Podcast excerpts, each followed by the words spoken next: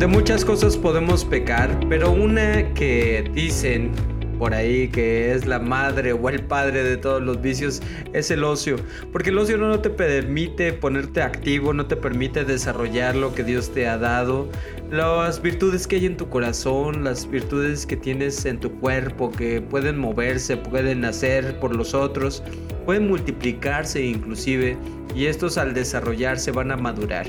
Y cuando nosotros los estamos trabajando, algo maravilloso que nos otorga nuestro Dios por promesa de Cristo es su espíritu.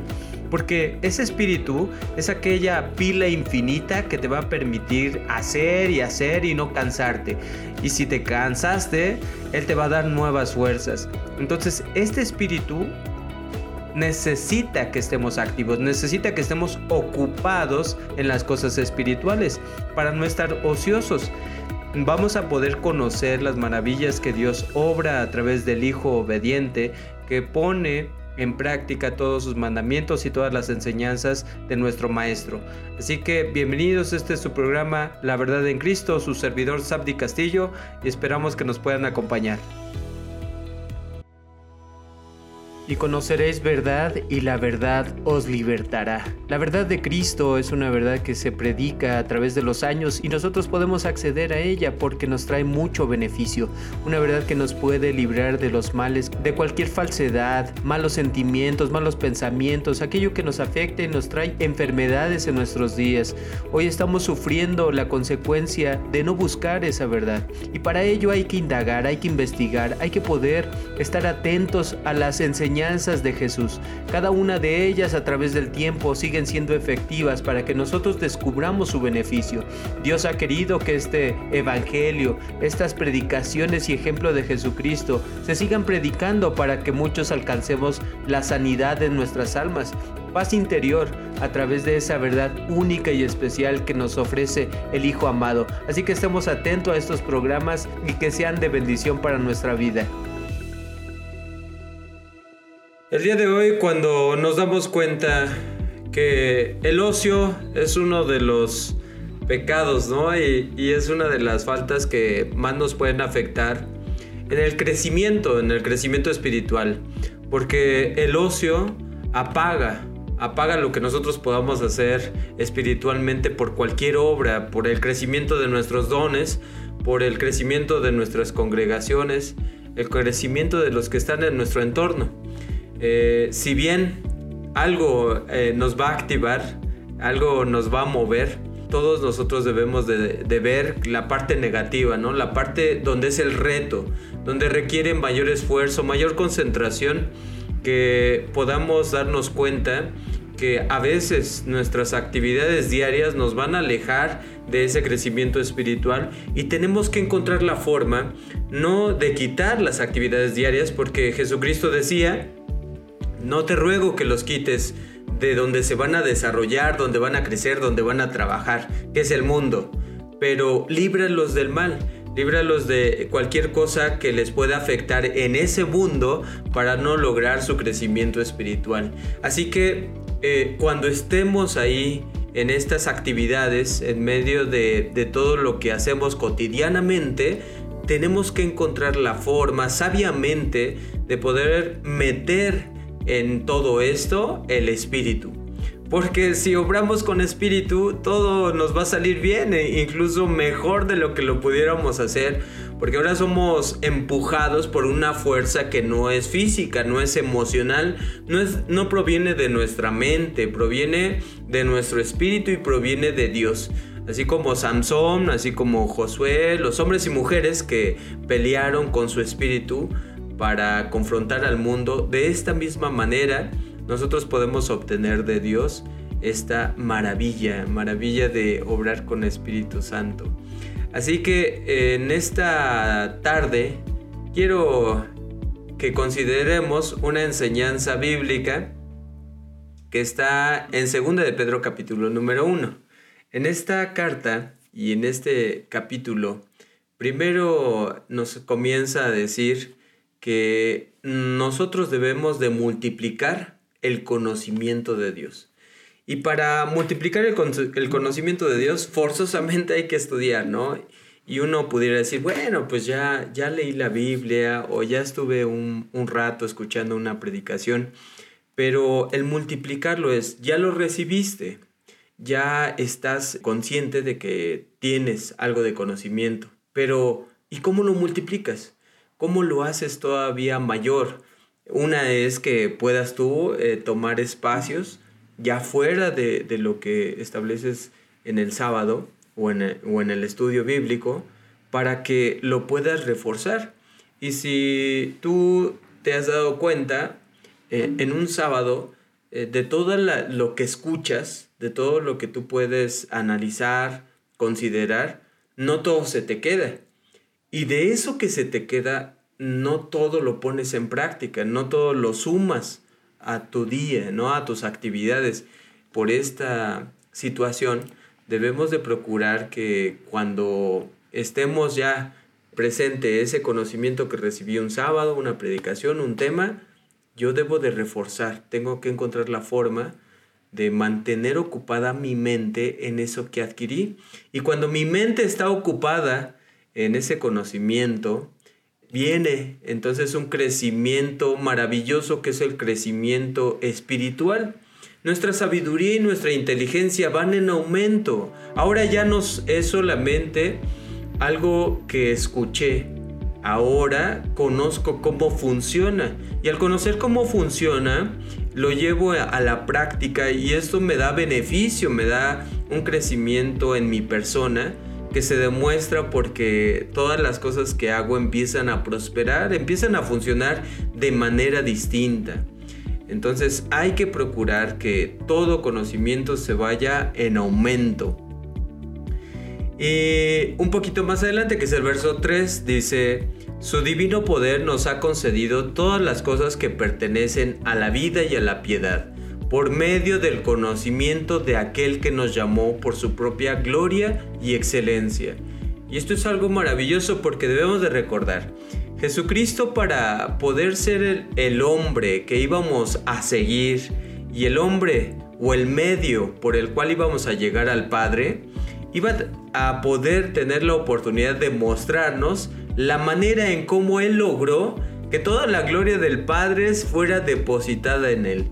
Y a través de su ejemplo lo podemos leer, lo podemos ver por nuestra mente, por nuestro espíritu, que Él tuvo la, misma oportunidad de crecimiento que nosotros. Él fue carne, Él fue un ser humano y la carne le presentó las debilidades, pero Él apoyado completamente en el Padre pudo soportarlas. Entonces, pudo haberse dedicado a otra cosa, pudo haber desviado sus ojos, pudo haber desviado su corazón hacia el mundo, hacia todo lo que ofrece el mundo. ¿no? Se pudo haber casado, pudo haber tenido un trabajo, riquezas que de su trabajo le hubieran eh, dado, pero de todas esas situaciones él optó por su padre y él optó por los negocios de su padre. Y todas estas actividades le llenaron, pero no la parte material, ¿verdad? Porque cuando invita a sus discípulos no les dice, a ver, pues vengan a heredar todo lo que yo he obtenido en esta vida, sino que les dijo, no van a cargar nada material. Su corazón no se va a enfocar eh, en las cosas que este mundo da. Su corazón tiene que estar enfocado en las cosas que podemos obtener por espíritu. Y se ocuparon los días que estuvieron con Jesús se ocuparon en esas labores, no hacían otra cosa. Fue como eh, los años sabáticos, ¿no? Que conocemos, que el año sabático muchos lo dedican a estudiar, muchos lo dedican a especializarse, a poder hacer actividades que a lo mejor normalmente no lo pudieran hacer.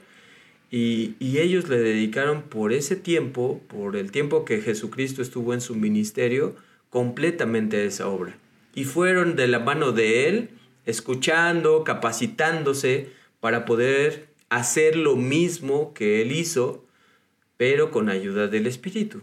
Pero si te das cuenta, hicieron cosas distintas, ¿no? Se movieron de, de su zona de comodidad, su zona de confort, y dijeron, a ver, vamos a alimentar nuestro espíritu con las actividades que Jesucristo les llevó a que hicieran, que era evangelizar, curar, eh, bautizar, este, todo lo que leemos en los evangelios. Entonces es ese conocimiento que nos da Jesucristo es porque lo descubrió y lo llevó a la práctica. Y dice el verso 4, mediante ellas nos han sido dadas preciosas y grandísimas promesas para que por ellas ustedes sean hechos participantes de la naturaleza divina después de haber huido de la corrupción que hay en el mundo debido a las bajas pasiones. Y las bajas pasiones es porque nuestra eh, visión, nuestra mente está limitada. No alcanzamos ver más allá de lo que ven nuestros ojos y por consecuencia, entonces no sabemos de qué somos capaces de hacer. No hemos conocido el Espíritu y como no hemos conocido la potencia espiritual que nos puede dar Dios, nuestra visión es limitada. Y yo eh, personalmente puedo trabajar muchas cosas con mi fuerza, con mi inteligencia, con lo que yo he adquirido, porque me he capacitado, he estudiado, demás. Eh, puedo lograr muchas cosas, pero todo esto se va a quedar eh, corto a lo que somos capaces de hacer con nuestra naturaleza divina.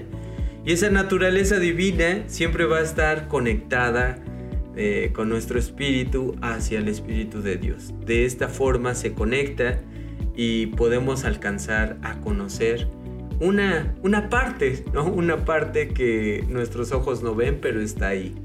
Es una parte que nuestro Dios quiere que alcancemos. Entonces, ¿cuáles son esas eh, bajas pasiones? Las bajas pasiones en las que nos podemos distraer, en las que eh, podemos perder mucho tiempo, en los que también vamos a, tener que experimentar ese, sufrimiento carnal, ¿no? Porque eh, en esas bajas pasiones hay debilidades humanas, hay frustración, hay desarrollo de sentimientos malos o ajenos, como la envidia, los celos, las iras, las contiendas. Y entonces en, esa parte eh, del mundo nos podemos envolver y tardar muchos años en comprender por qué estamos ahí o por qué deberíamos de intentar o hacer lo que Dios nos dice. Podemos perder mucho tiempo, eh, pero cuando nuestro enfoque es, primero voy a buscar lo que Dios me ofrece y ya después voy a dedicar un tiempo al mundo, ¿no? Eso debería de ser la regla. Así como lo dice también la escritura en el Evangelio de Mateo. Busca primeramente el reino de Dios para que tú puedas entender cómo está diseñado el mundo y para qué fue diseñado para ti y lo puedas aprovechar por completo, primero hay que buscar lo de Dios y eso te va a ayudar a comprender todo lo demás, porque al hacerlo al revés, el error que comete Adán y Eva al comer de ese fruto es en su ignorancia, lo que ellos quisieron hacer es comprobar por sí mismos qué es lo que tenía el mundo para ellos. Pero nosotros, si optáramos por la, por la parte primera, que es el reino de Dios, tendríamos que conocer lo espiritual. Y creceríamos, maduraríamos, ¿no? Como nos, nos enseñan en la escuela. A ver, este, vamos a aprender a leer, vamos a aprender a sumar. Pues de esta misma forma, aprenderíamos cuál es el alimento espiritual y cómo nos mueve, cómo es que se desarrolla, se fortalece a tal grado de poder tener toda esa potencia divina. Y ya el verso 5 y 6 de ahí mismo dice, y por esto mismo, poniendo todo empeño, añadan a su fe virtud, a la virtud conocimiento, al conocimiento dominio propio, al dominio propio perseverancia y a la perseverancia devoción, a la devoción afecto fraternal y al afecto fraternal amor. Entonces fíjense cómo nos plantea este mensaje. Dice, por esto mismo debes de poner todo tu empeño, ¿no? Como lo dice en Deuteronomio. Eh, ¿Cómo vamos a amar a Dios? Con todo tu corazón, con toda tu alma y con toda tu fuerza, con todo tu poder, con todo lo que eres, con todo lo que Dios te ha dado tenemos que empeñarnos a buscar este alimento espiritual y que realmente podamos comprobar por nosotros mismos si el espíritu es como aquellos hombres y mujeres que leemos en la Biblia. Y cuando comprobamos que este espíritu estamos decaídos, estamos sin fuerza, a lo mejor nuestro cuerpo está ya muy debilitado, pero nuestro espíritu nos llama y nos levanta y nos dice, bueno, ¿y, por qué no te cansas? ¿Por qué no eh, te rindes? ¿Por qué eh, sigues adelante? Bueno, pues es que todo esto lo hago por espíritu. Porque si no lo hiciera por espíritu, posiblemente entonces me sucedería eso que tú me dices. Me sucedería que me debilitaría, no podría seguir adelante y me contaminaría con los pensamientos del mundo donde se dice que nadie es verdadero, todos están mal, todos son mentirosos y todos hacen lo que el mundo está acostumbrado a hacer. Pero no, como lo hago con ese empeño, dice entonces, ya te empeñaste, ahora hazlo por fe. Hazlo con virtud. Las virtudes que Dios te ha dado, ponlas al servicio, ponlas a trabajar, no te rindas. Cuando nos damos cuenta que Dios nos ha dado dones eh, para el servicio de los demás, esas virtudes, e, ese conocimiento, ya no son solamente para mí. Se deben de hacer más grandes cuando ese conocimiento lo compartimos por otro y cuando hacemos cosas, hacemos sacrificios por el crecimiento de los demás. Y en ese conocimiento ya aprendemos a dominar nuestras emociones porque las emociones son buenas, pero sabiéndolas utilizar y sabiendo con inteligencia emocional, sabiendo decidir adecuadamente para el beneficio de nosotros y de todos los que nos rodean. El dominio propio, eh, entendemos que para poder desarrollar nuestro espíritu hay que frenar nuestra carne, hay que frenar los deseos de nuestra carne, porque ella va a intentar protegerse, huir, se va a intentar alejar, todo lo que sea necesario para que esa carne sea alimentada, pero eh, este dominio propio por espíritu nos va a decir hay cosas más importantes que las carnales. Cuando uno come sin saciarse, ¿no? Que se conoce como la gula, y, y no sabemos dominarnos, el cuerpo enferma y el cuerpo se vuelve dependiente, ¿no? Su servidor lo ha comprobado cuando no tiene ese dominio propio y a veces me ponen cosas enfrente que estoy pique y pique hasta que me lo acabo. ¿Por qué? Pues porque la carne se acostumbra a eso y tiene vicios. Tiene vicios que, ha aprendido a alimentarse de esa forma, de, de no tener llenadera y que yo, entonces mi cuerpo reacciona. Reacciona de la misma demanda que me da la carne. Pero por eso es necesario que yo aprenda a dominar la carne, que sea más poderoso mi espíritu. Entonces si te das cuenta, cuando la carne se vuelve más fuerte, es porque la estamos alimentando de más o, no nos estamos enfocando en también alimentar la parte espiritual. La parte espiritual entonces, ya escuchaste, ya estuviste presente, ya cantaste o ya hiciste algo, lo tienes que reforzar. Si solamente se queda en algo momentáneo, en toda tu semana no le estás dando refuerzo, entonces se debilita y tienes que regresar nuevamente, ¿no? al ciclo y dices, ok, entonces ya vengo debilitado porque toda mi semana no, a lo mejor no aguanté todas las pruebas, todas las malas palabras, todos los mensajes negativos, me vienen contaminando. Y llegas nuevamente a recibir ese alimento, a recibir esa agua, esa agua que te llena y a la siguiente semana, si tú la refuerzas, si tú trabajas, si tú este, haces algo diferente para poder alimentar ese conocimiento, el espíritu también se va a fortalecer. Por eso ahí mismo dice, persevera en esto. Debes de perseverar en lo que ya empiezas a conocer que es bueno para ti, no lo dejes.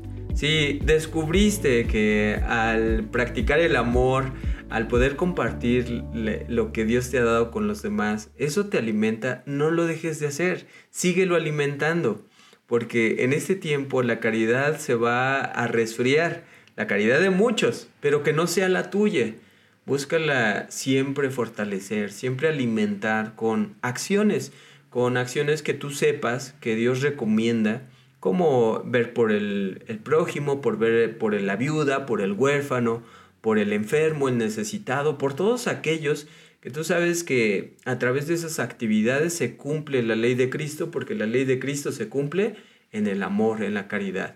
Entonces, por eso termina diciendo esta lectura, y al afecto fraternal, amor. ¿No? Y el afecto fraternal es algo eh, este, bien importante poderlo cultivar, poderlo trabajar y poder hacer lo necesario porque se dé. ¿no? Porque a veces nos mantenemos muy apartados de todos los demás y pensamos que ahí en nuestra trinchera, ¿no? Ahí en nuestro nido donde nos sentimos cómodos, pues así es como vamos a crecer. Y no, tenemos que salir a ayudar a los demás, a ver la necesidad de, todos los que están afuera, porque de esta manera se practica la ley. Y la ley requiere entonces de nosotros mucho esfuerzo. ¿Sale? Entonces, en el verso 8 de aquí mismo de, de este capítulo dice, porque cuando estas cosas están en ti y abundan, no te van a dejar estar ocioso ni estéril en el conocimiento de nuestro Señor Jesucristo. Porque nuestro Señor Jesucristo es, es un ser tan maravilloso que a, veces nuestros ojos o, nuestra mente no alcanza a visualizar quién es Jesús y de qué tamaño es Jesús. ¿no? Porque Jesús es, es menos que Dios es aquel ser que alcanzable. Es, es ese ser que se materializó, se, se volvió carne para mostrarnos a nosotros el camino para llegar a Dios. Todo lo que hace Jesucristo, a nuestros ojos o a nuestro corazón, decimos, ay no, eso está bien difícil. O, por ejemplo, dar la vida por, por nuestros amigos, diríamos, no, es algo imposible. Bueno, pero es que tu espíritu no lo crea aún. Tu carne dice, no, ¿quién va a hacer eso? Pero entre más está fuerte tu espíritu, te va a ayudar a creer y entender que es posible y que tú también lo puedes hacer. Porque antes no creías que pudieras dar tiempo por aquel que está en la cárcel, ¿no? Y que cometió un crimen. Dirías, no, pues que lo voy a estar visitando. Eh, no merece una, una oportunidad, pero ya con el conocimiento espiritual dices, no, todos merecen oportunidad y tal vez él sea el que más lo necesita y el que más va a estar presto para escuchar. Este conocimiento de Cristo se tiene que fortalecer y alimentar con las cosas que se hacen, o sea, las acciones, las obras, poniendo en práctica todo lo que has aprendido. Entonces, una fiesta o un sábado o un día o unas horas no bastan para alimentar tu espíritu. Ahí recibes toda la teoría. Y a lo mejor y mucho lo pones en práctica. Pero de ahí en fuera tenemos que salir y tenemos que practicar lo que hemos recibido. Porque no hay mejor forma de confirmar nuestro conocimiento. Entonces dice ahí, no te va a dejar estar ocioso. No te va a dejar estar de brazos cruzados esperando que todo llegue, que lluevan las cosas, sino que te van a hacer levantar y te van a hacer utilizar lo que Dios te ha dado, todo, todo lo que has recibido en este cuerpo, en este ser. Y este conocimiento es hacia esa figura, esa estatura de Jesús para que puedas entender que la obra de Cristo, el, poder ayudar, el poder hacer por los demás, es tu mayor crecimiento, es tu mayor fortaleza. Es cuando este ser va, a poder probar la gloria de Dios, la gloria de Dios que es poder eh, salvar al mundo, trabajar por una obra que es su iglesia y, y establecer un reino en la tierra. Pero todas esas cosas se van trabajando diariamente. Entonces las tienes que sumar si estás estudiando, tienes que sumar eh, en tu estudio que puedas trabajar estas situaciones espirituales. Si estás en un trabajo, tienes que encontrar la forma. Y hay muchas maneras. Pero para eso está el espíritu, para que te pueda inspirar. Tú podrías decir, no, pero es que eh, estoy tan ocupado que no lo puedo hacer. No, sí lo puedes hacer. No estás acostumbrado ni entrenado para hacerlo. Pero cuando lo lo llevas a cabo, es algo muy sencillo. Tiene que ser algo cotidiano, que aprendas a ver a Dios y las cosas espirituales en tu día a día, porque allí están. ¿Sí? No, no se trata de, de, estar hablando todo el día de palabra de Dios, sino se trata de que lo que has aprendido de la palabra lo puedas aplicar en tu vida diaria y que de esta manera te acuerdes, te acuerdes que no estamos aquí solamente por lo momentáneo, por lo material, sino que esto te debe de servir para ir a lo espiritual, a un crecimiento mayor. Y dice el verso 9 de nuestra lectura, pues el que no tiene estas cosas es ciego. Pues sí, porque nuestra vista es pequeña, pensamos en, nosotros, pensamos solamente en lo que me preocupa, en lo que me angustia.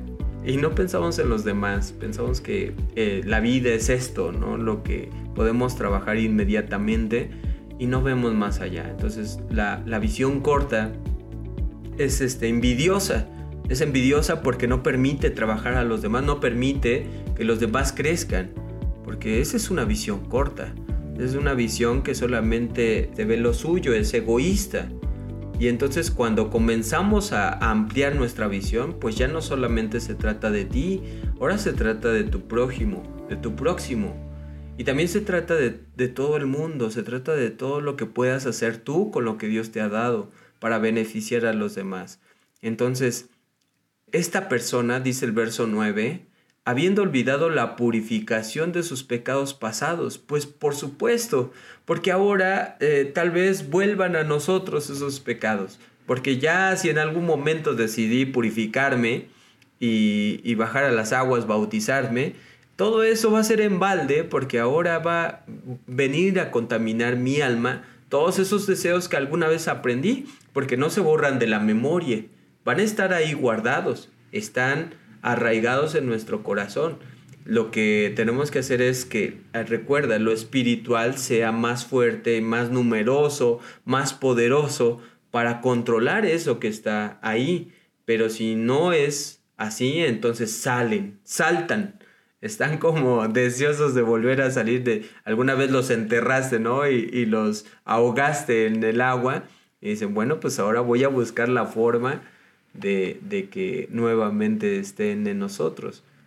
Pero para esto hay que mantenerlos así, controlados con el Espíritu. Y entonces dice el verso 10, por eso hermanos, procuren aún con mayor empeño hacer firme su llamamiento. Por eso dice, hay que perseverar, no no hay descanso. En esto debemos de aprender que las cosas que no logramos, las cosas que no recibimos, no es porque Dios nos las niegue. Dios ya no las da, pero en tu camino y en tus elecciones has elegido mal y has elegido por las cosas que te afectan. Eh, a lo mejor no eres totalmente consciente, pero ya tienes una noción, ¿no? Está, está en ti eh, eso que te dicta. No te vayas por ahí, no lo hagas por ahí, no es no tomes esa decisión, no tomes ese camino, no le digas esas palabras, no pronuncies esa frase porque te va a dañar a ti, te va, a dañar al otro, pero lo terminas haciendo. Y entonces dice, porque haciendo estas cosas, no tropezarán jamás. No vamos a tropezar porque no le vamos a hacer daño a nadie. Eh, eh, somos llamados para hacer una luz, somos llamados para hacer la sal. Y debemos de estar conscientes que en ese llamamiento nosotros nos debemos de sumar y no restar. Debemos de ser algo que añade y que edifique, que edifique siempre. Pues de esta manera, dice el verso 11, le será otorgada amplia entrada en el reino eterno de nuestro Señor. y recordé como cuando esa frase decimos, pues apenas, ¿no? Apenas si pasé, apenas si llegué o, o este, intenté entrar y apenas si entré porque estaba muy justo. Estaba muy engordada mi carne, no me permitió pasar al otro lado. Y bueno, enfócate en lo, en lo espiritual, no en lo material. O sea, en lo espiritual nuestra carne se engorda y, y dice, bueno, pues, ¿cómo le hago para pasar? No voy a encontrar a mi abogado a nuestro Señor Jesucristo y va a decir, pues es que no me estás dando armas para defenderte, no me estás dando elementos para poder decirle al Padre que te deje entrar.